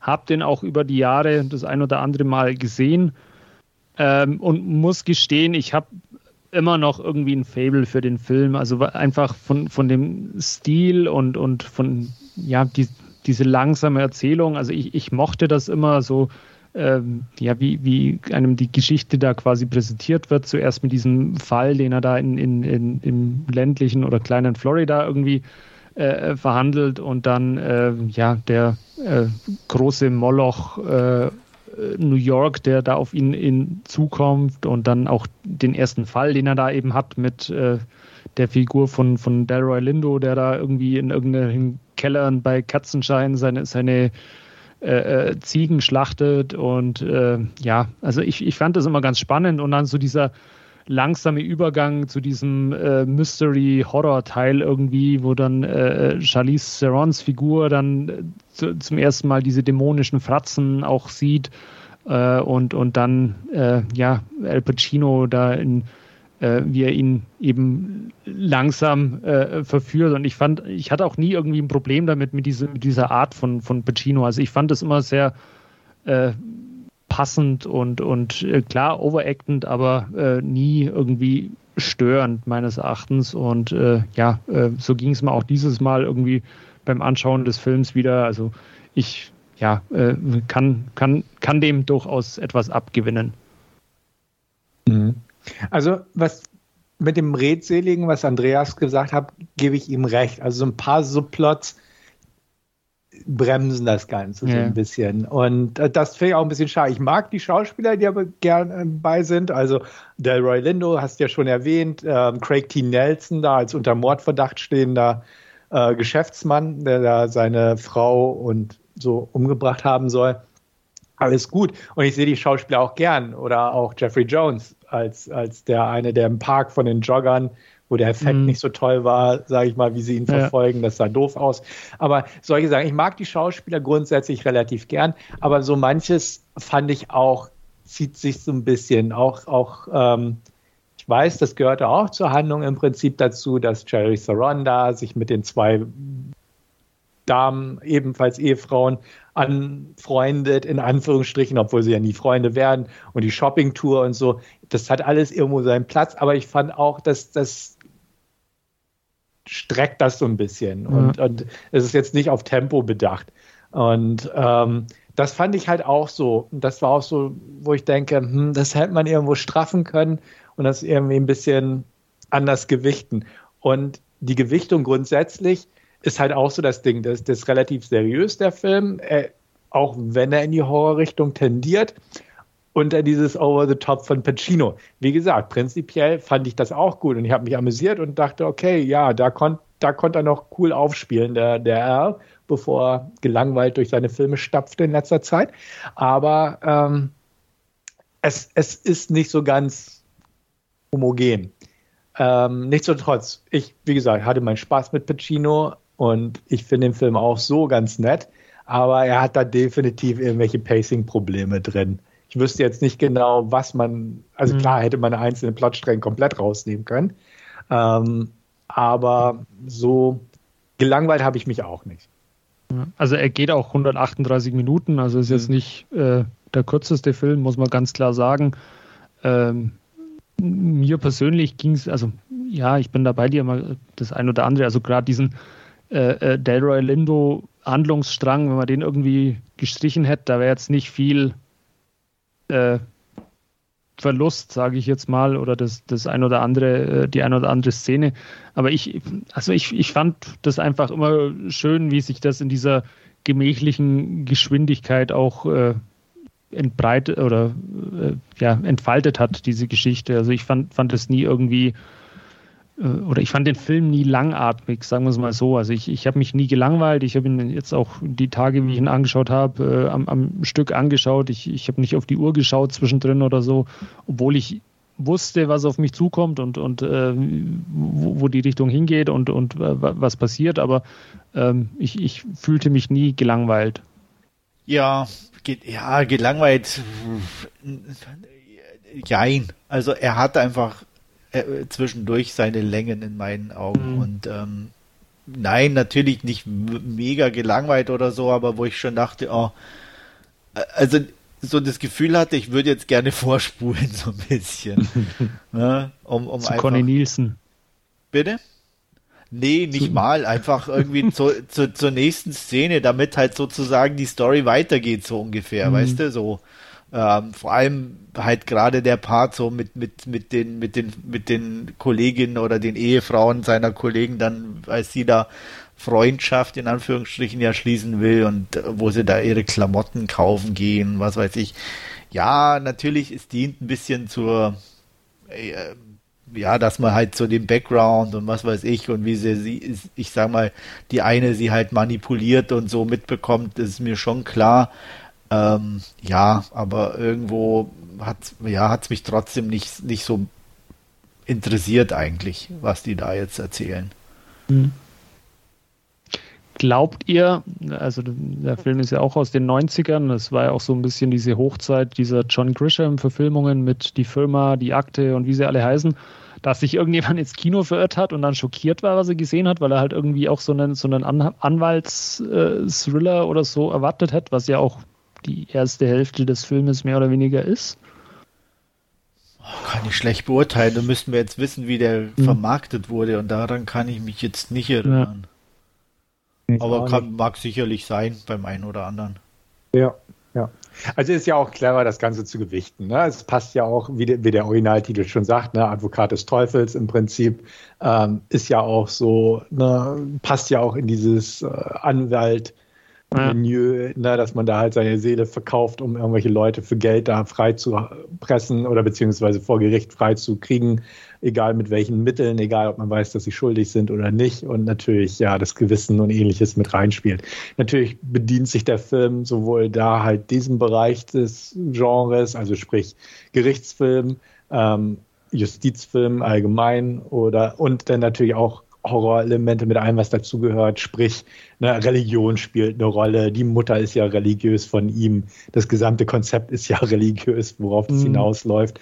Und solche Sachen. Hat so diese ganz klassischen Sachen. Er spielt in New York, hat so ein bisschen, ne, ich will nicht sagen Rosemaries Babys Touch, weil es kommt ja kein Baby in dem Sinne direkt vor.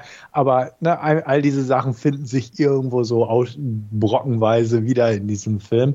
Und ähm, ja, aber ich, ich weiß, was Andreas gesagt hat. Wie gesagt, die Szene mit dem Einkaufen, klar, ne, Charlize Therons Figur hat sich da überhaupt nicht wohl gefühlt. Sie kommt aus einem anderen Milieu, sie hat da keine Freunde und so weiter. Es ist alles drin, aber dadurch wirkt es halt so ein bisschen so vom Pacing her nicht ganz optimal. Weil auch diese Szene mochte ich auch nicht mit diesem Einkauf. Ich fand auch die, die Damen natürlich nicht sonderlich sympathisch. Ähm, ich fand jetzt Tar Charlize Therons Figur jetzt auch nicht so super sympathisch, muss ich auch sagen.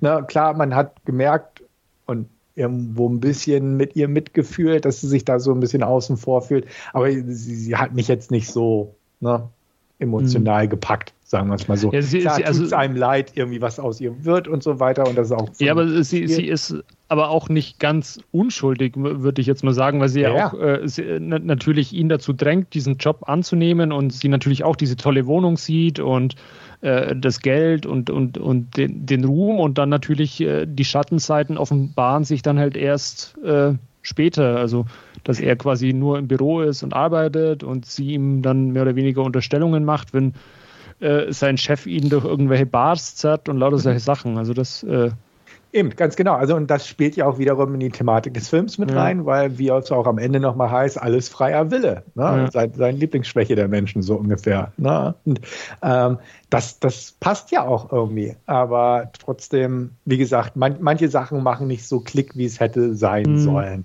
Wie gesagt, ich finde den Film auch völlig in Ordnung, aber so ein paar Problemchen in Anführungsstrichen habe ich auch damit, wo ich denke, ah, irgendwie hätte man es vielleicht besser lösen können.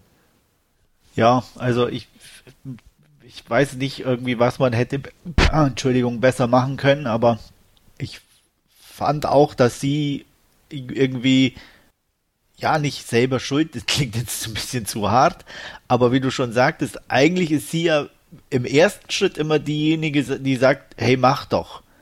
So, oder es hört sich toll an und lass uns das tun, so, ne? Bevor mhm. er überhaupt schon sagt, oh ja, das hört sich interessant an, hatte ich immer so das Gefühl, dass sie eigentlich diejenige war, die sagt, oh ja, lass uns nach New York gehen, so, ne? Und ähm, auch sagt, oh, hier ist doch toll und ist ein super Haus und alles und, und äh, ähm, also sie ist da definitiv in dem Sinne nicht unschuldig, also sie möchte das ja auch. Klar, was gibt es ja auch daran auszusetzen, ne, auf den ersten Blick, ne? Ja. Also das ist ja auch so der Wunsch von vielen. Ja, natürlich. Auf, und auf der anderen Seite aber trotzdem, wenn ich sowas mache, eigentlich, also denke ich mir immer, weiß eigentlich jeder, wenn ich so einen Job habe, dann ist es halt kein 8 bis 17 Uhr ja, Job ja. und so, ne? Und dann bin ich viel weg und alles und äh, treffe viele Leute und dann, ja, muss ich damit leben und das irgendwo akzeptieren, ne? Ja. Tja, aber manche können es denn halt nicht. Nee. Nee.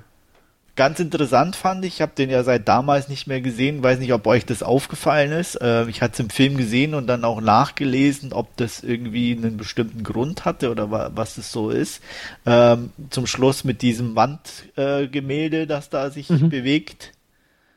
Ich, ähm. ich hatte es mal irgendwann gelesen äh, vor ein paar Jahren, dass das irgendeine Bedeutung hat oder irgendwas Bekanntes ist oder sonstiges, also, aber da, ich komme nicht mehr drauf. Da gab es einen äh, äh, Rechtsstreit, da genau. ist auch sogar bei der DVD okay. ist sogar eine Info drauf, dass das äh, dieses oder dieses Kunstwerk ähm, ähnelt wohl äh, von einem Kunstwerk von, von dem Künstler, der da aber äh, nicht mit involviert war und da gab es dann einen Rechtsstreit im, im Nachhinein und es ging sogar so weit, äh, dass auf der DVD-Version des Films ist, äh, wurde das Kunstwerk angepasst. Also quasi, genau, weil, weil normal im, ja. ganz am Anfang, also ich kann mir noch erinnern, es so gesehen zu haben, dass von Anfang an die Figuren erkennbar mhm, sind. Genau. Und jetzt hatte ich auch auf Prime war das so, dass du äh, sozusagen nur so Wellenlinien siehst am genau. Anfang und erst ganz zum Schluss, als die Figuren beginnen sich zu bewegen, dann siehst du die Figuren. Ja äh, weil ja. das natürlich auch ein bisschen wichtig für die, für die Stimmung in der Szene ist. Mhm. Aber ich habe den auch so im Kopf, dass es von Anfang an halt mit den Figuren zu sehen war, aber das musste wohl rausgenommen werden. Ja, also das, das lief wohl im Kino so und im Fernsehen läuft da wohl genau. auch so. Ja. Und äh, auf DVD weil oder die, die, die Kinofassung, glaube ich, ja, im genau. Fernsehen zeigen. Und ähm, deswegen sieht man es da auch noch. Aber der Bildhauer, da gibt es so ein Werk irgendwo in, in, in Washington, glaube ich, ähm, der hat da gesagt, es sieht zu ähnlich wie meins aus und ihr dürft es nicht verwenden. Okay. Hm. Und an, an, anderes äh, kleines Boumont am Rande, äh, diese, diese Wohnung von, von, von diesem Immobilienmogul, wo sie yeah. da sitzen, äh, das ist das Apartment von Donald Trump in New York, da dieses, dieser goldene Saal, wo sie da quasi oben sind und da diese eine von diesen Besprechungen stattfindet, wo sie da über New York rausschauen, äh, okay. dieses protzige Zimmer, dieses, ja, passt zu Donald Trump, würde ich jetzt mal sagen. Mhm. Und ich mag es immer wieder, das Rolling Stones Lied Painted Black im Abspann zu hören. Ich mag das Lied einfach. Ich bin kein Stones-Fan, aber das passt eigentlich ganz gut auch zu dem Film. Ja. Ja. Gut, also ein bisschen holprig. Sind ja, definitiv. Einer Meinung, aber also. von der Gewichtung her so mit mal positiv, mal negativ. Ja. Sonst scheint es ja ein bisschen mehr zu gefallen zu haben, Andreas hm. nicht so. Ja. Wie, wie, wie fandet ihr das Ende, wo ja dann quasi dieses, äh, dieser Rücksprung stattfindet, sage ich jetzt mal? Ich fand damals schon den, den Effekt irgendwie nicht cool, aber von der Idee dahinter her passt es ja irgendwo. Die Idee weil, ist gut, die Umsetzung nicht so. Genau, ja. genau. Ja, war, war, halt von den Effekten auch 97. Ja. ja.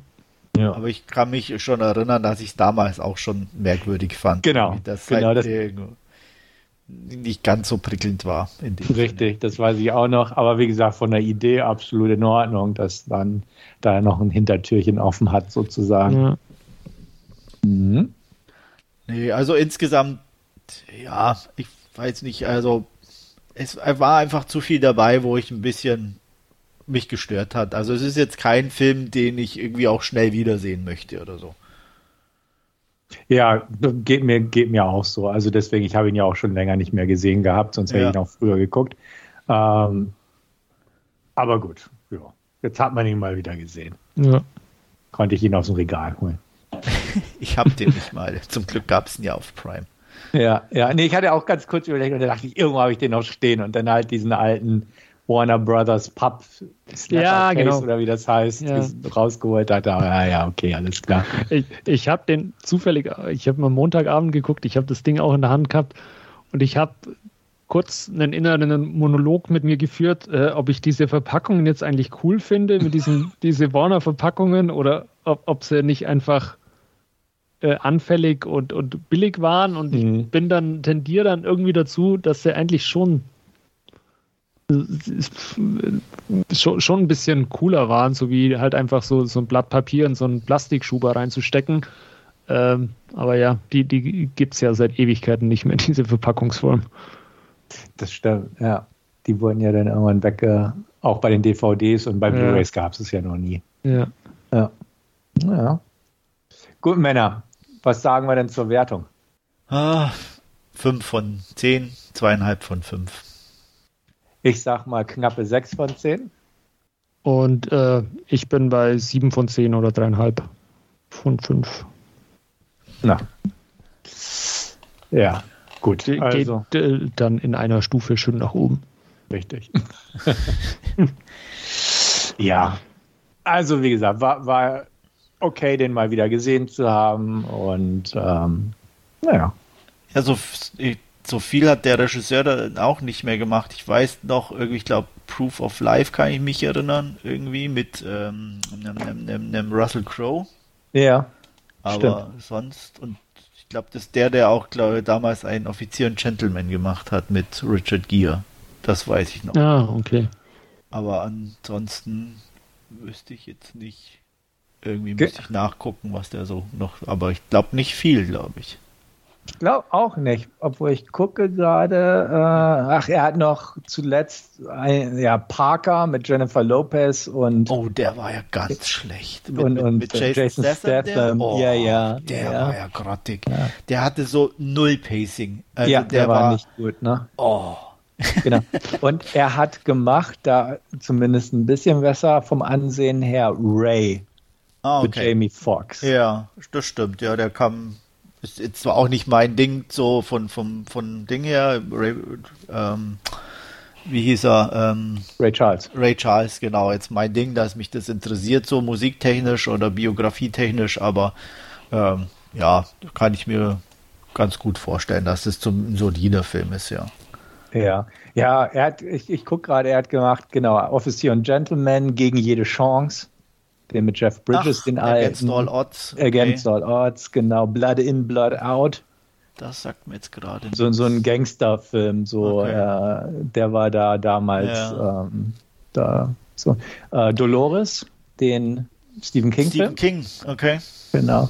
Aber in letzter Zeit tatsächlich relativ wenig. Irgendwie zwei TV-Movies nach dem Jason Statham-Film The Comedian mit Robert De Niro.